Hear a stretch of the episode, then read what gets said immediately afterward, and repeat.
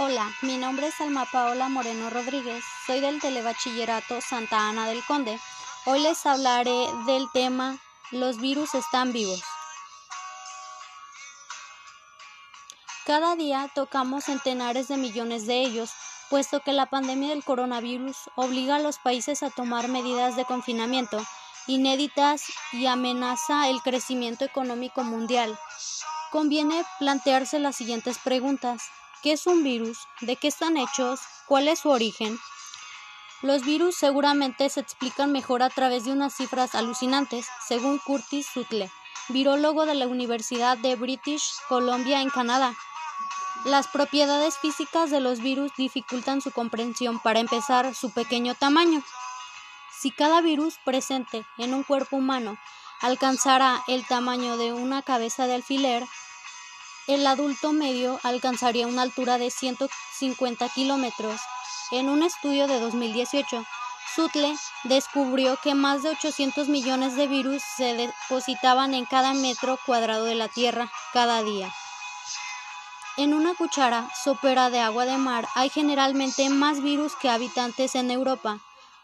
Un artículo publicado en 2011 en la revista Nature estimaba que que había más de un quintillón, un seguido de 30 ceros, de virus en la Tierra. Si se colocaran uno al lado del otro, formarían una fila de 100 millones de años luz, es decir, mil veces la longitud de la Vía Láctea. Según Terios Shorts, profesora de biología de la Universidad de Y autora de varios libros sobre la materia, los virus pueden tratarse como paquetes moleculares. Estos envoltorios deben ser suficientes pequeños para caber en el interior de una célula con el fin de provocar una infección, explica la AFP. Como se trata esencialmente de cadenas de material genético, contenidas en varias moléculas de proteínas. Los virus ocupan un extraño lugar entre lo vivo y lo inerte, puesto que no tienen células y no producen energía mediante la respiración, una definición clave de los organismos vivos. Muchos científicos los excluyen de esta categoría.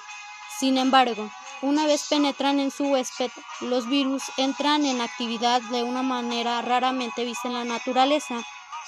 Piratean las células con nuevas instrucciones genéticas para reaplicarse a una velocidad virtuosa. Esto sería todo por el día de hoy. Gracias por su atención.